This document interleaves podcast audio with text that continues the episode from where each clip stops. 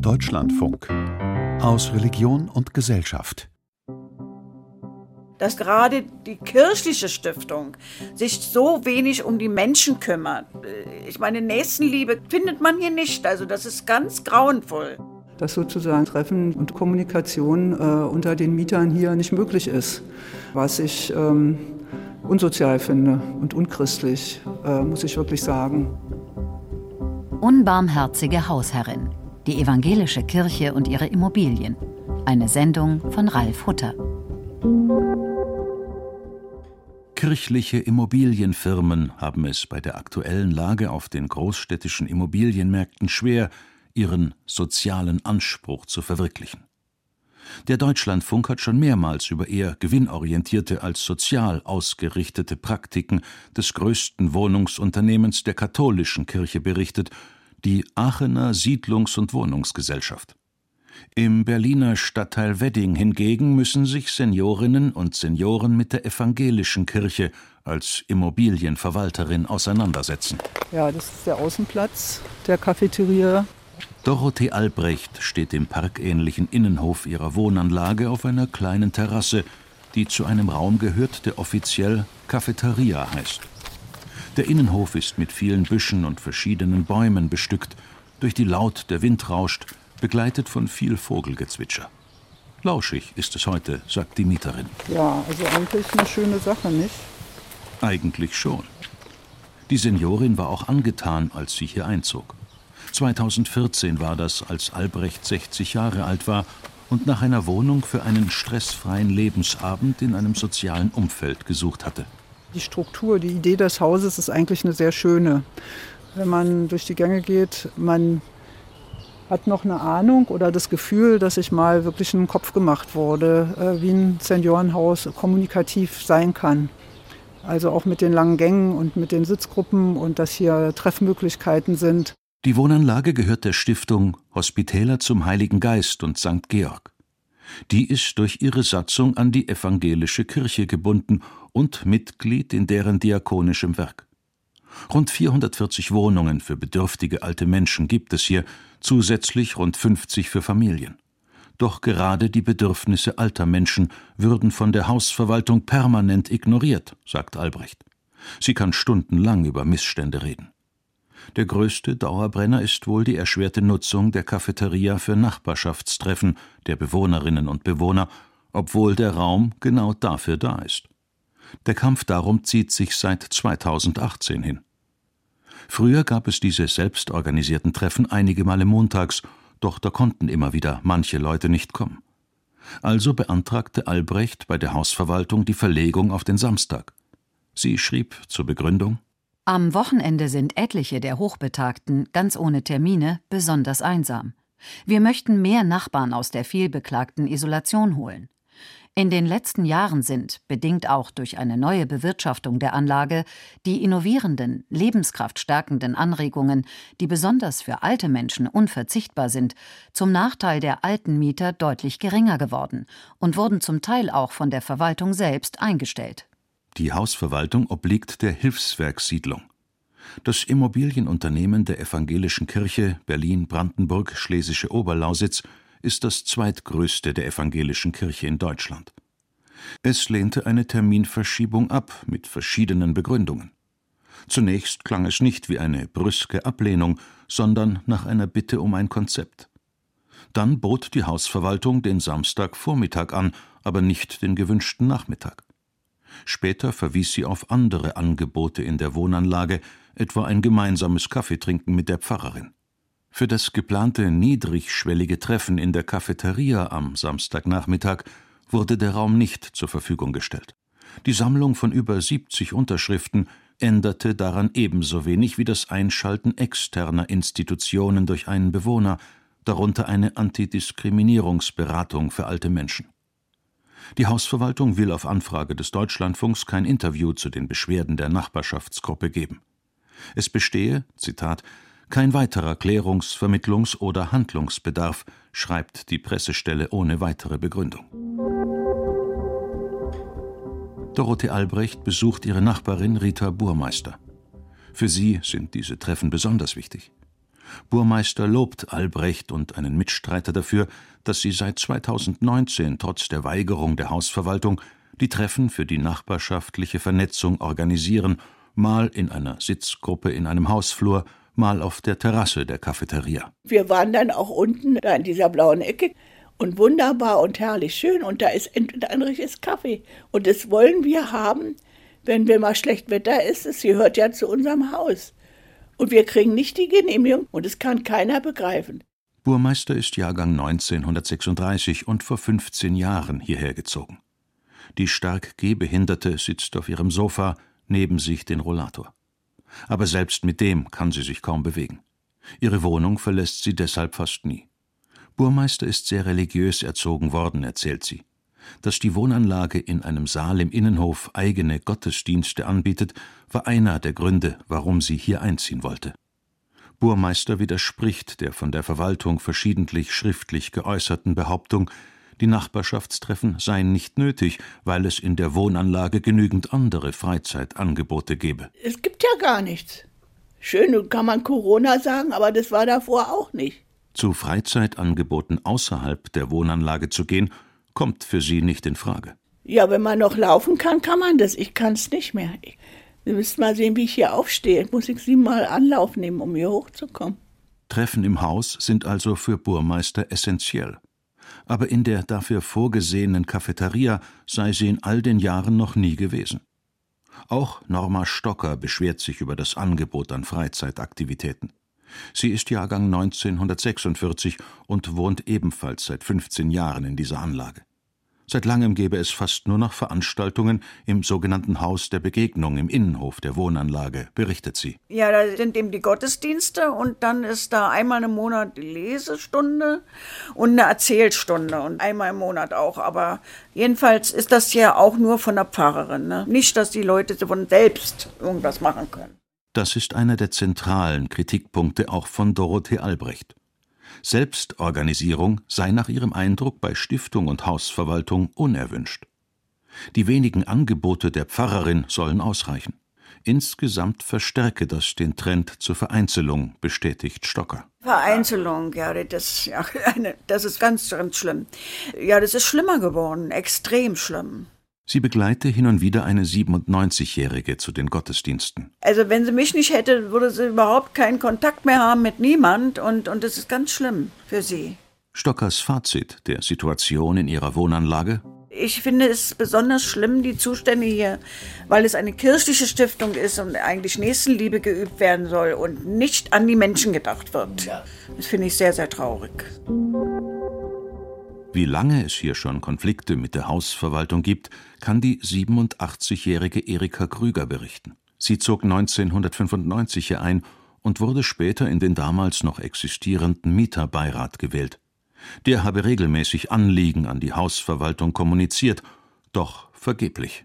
Wir haben gar nichts geschafft und irgendwann, da haben wir dann gesagt, also es reicht jetzt, uns ist ist übergelaufen. Wir haben keine Unterstützung von der Verwaltung kommen mit, nicht mit den geringsten Wünschen oder Anforderungen durch und sind alle geschlossen zurückgetreten. Die kollektive Rücktrittserklärung ist von 2008 und liegt dem Deutschlandfunk vor.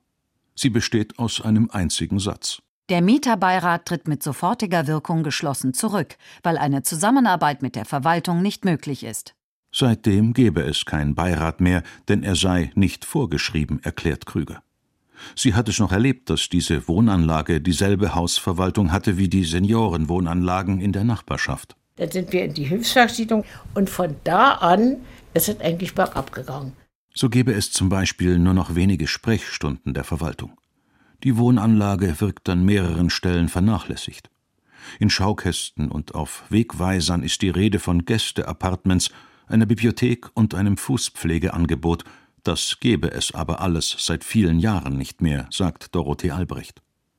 Selbst der ebenfalls vor Jahren weggezogene Pflegestützpunkt der Diakonie wird mehrfach beworben und ausgeschildert.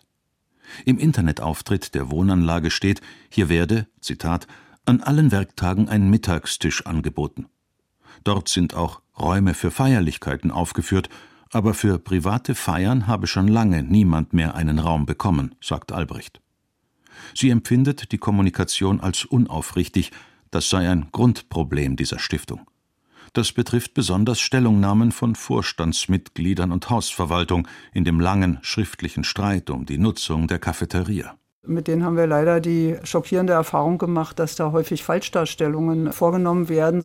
Martin Kirchner ist Superintendent, also oberster Funktionär des Evangelischen Kirchenkreises Berlin Nordost und Vorsitzender des vierköpfigen Vorstands der Stiftung Hospitäler. Er ist mit den Beschwerden der Nachbarschaftsgruppe seit langem vertraut. So liegt dem Deutschlandfunk sein Schriftverkehr mit der Stiftungsaufsicht des Berliner Senats wegen der verweigerten Nutzung der Cafeteria von 2019 vor. Ein Interview zur mangelhaften sozialen Versorgung in der Wohnanlage und zu Fehlinformationen in der Außendarstellung lehnt Kirchner ab, auch stellvertretend für die anderen Vorstandsmitglieder. Er ist nicht der einzige in die Sache involvierte Kirchenfunktionär. Noch bevor Dorothee Albrecht und ein Mitstreiter externen Institutionen ihr Problem mit den Nachbarschaftstreffen schilderten, hatten sie sich 2019 an den damaligen Propst Christian Stäblein gewandt, den Stellvertreter des Bischofs. Der teilte ihnen daraufhin schriftlich mit, er habe die Stiftung entsprechend ermahnt. Heute ist Stäblein selbst Berlins evangelischer Bischof. Im Juni 2022 nahm er an der 750-Jahr-Feier der Stiftung Hospitäler in der Wohnanlage teil und leitete den Festgottesdienst. Dorothee Albrecht berichtet, dass sie dem Bischof kurz danach per Post ein großes doppelseitiges Flugblatt geschickt habe, das sie bei der Jubiläumsfeier mit ein paar Leuten verteilt habe. Die Überschrift lautet Hilferuf von Seniorenmietern. Die Antwort darauf kam von der persönlichen Referentin des Bischofs per E-Mail. Bischof Stäblein hat sich bei Superintendent Kirchner eingehend über die von Ihnen erhobenen Vorwürfe erkundigt. Er hat dadurch erneut den Eindruck gewonnen, dass die von Ihnen angesprochenen Themen seitens der Stiftung und der Hausverwaltung angemessen geregelt sind. Bischof Stäblein bittet nun seinerseits im Sinne einer guten geistlichen Gemeinschaft darum, aufeinander zuzugehen und auf die von ihnen gewählte konfrontative Form der Kommunikation zu verzichten, die Stiftung, Hausverwaltung und auch den Bischof selbst in unangemessener Weise darstellen. Auf Deutschlandfunkanfrage lässt der Bischof von seiner Pressesprecherin ausrichten, er wolle nicht erklären, was er mit dem Vorwurf konfrontative Form der Kommunikation meint und wo er sich unangemessen dargestellt sieht. Doch nicht nur durch diese Reaktion und die Beteiligung eines Superintendenten, also eines Kirchenfunktionärs, werden die Zustände in der Wohnanlage zu einem Problemfall der evangelischen Kirche. Die kircheneigene Firma Hilfswerkssiedlung scheint hier eine größere Rolle zu spielen, als Hausverwaltungen sie normalerweise haben. Die Stiftung, der die Wohnanlage gehört, hat nicht einmal ein eigenes Büro, sondern nur einen Briefkasten.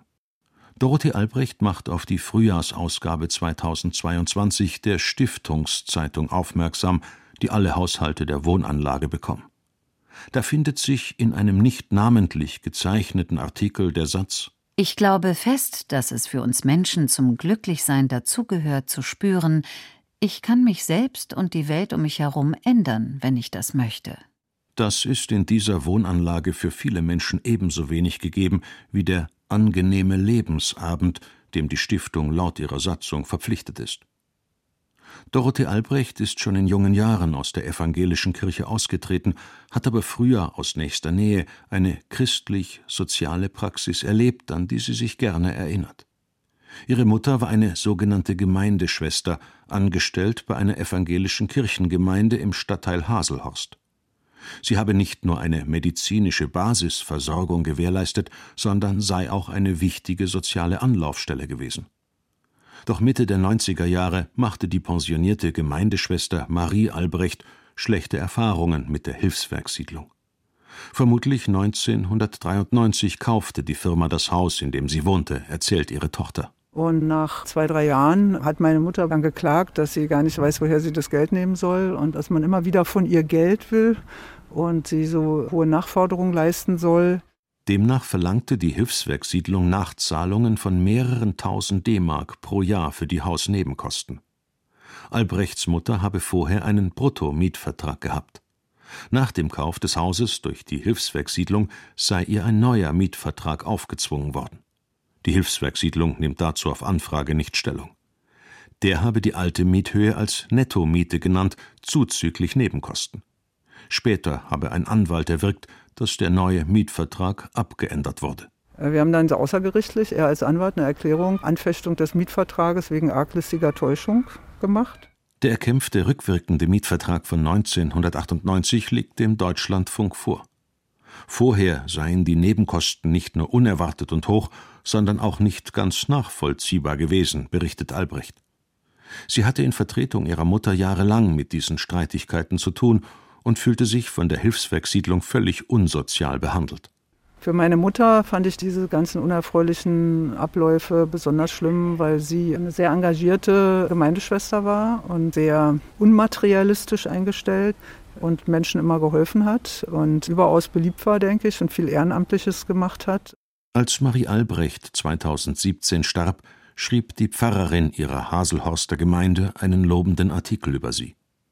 Nicht nur die ehemalige Kirchenangestellte, sondern auch ein Pfarrer, der im selben Haus lebte, hatte jahrelang mit dem Wohnungsunternehmen der evangelischen Kirche über hohe Geldforderungen streiten müssen. Ebenfalls betroffen war der frühere Mieter Dirk Brinkmeier. Er legt bei einem Treffen einen dicken Aktenordner vor, der die juristischen Auseinandersetzungen vieler Jahre mit der Hilfswerkssiedlung enthält. Also hier zum Beispiel eine Nachzahlung der Betriebskosten und Heizkosten von 99 in Höhe von 2700 D-Mark. 2003 betrug die Nachzahlung 2079,46 Euro. 2006 eine Nachzahlung von 1009 Euro. Brinkmeier bezog die 83 Quadratmeter große Wohnung in Haselhorst zusammen mit seiner Ehefrau im Januar 1995. Bis 2010 wohnte das Paar im Haus der Hilfswerkssiedlung. Vom zweiten Jahr an habe es jedes Jahr eine juristische Auseinandersetzung um die Höhe der Nebenkosten gegeben, berichtet Brinkmeier. Immer wieder sei das Paar von der Hilfswerkssiedlung wegen derselben Dinge verklagt worden, habe die geforderten Summen aber letztendlich nie bezahlen müssen. Der Aktenordner enthält ein entsprechendes Urteil des Amtsgerichts Berlin-Spandau von 2007. Brinkmeier ist doch deshalb schlecht auf die Hilfswerkssiedlung zu sprechen, weil seine Schwiegermutter noch immer dort zur Miete wohnt. Die hochbetagte Frau habe, wie die Brinkmeiers, jahrelange juristische Auseinandersetzungen mit der kirchlichen Firma hinter sich und müsse sich bis heute immer wieder wehren.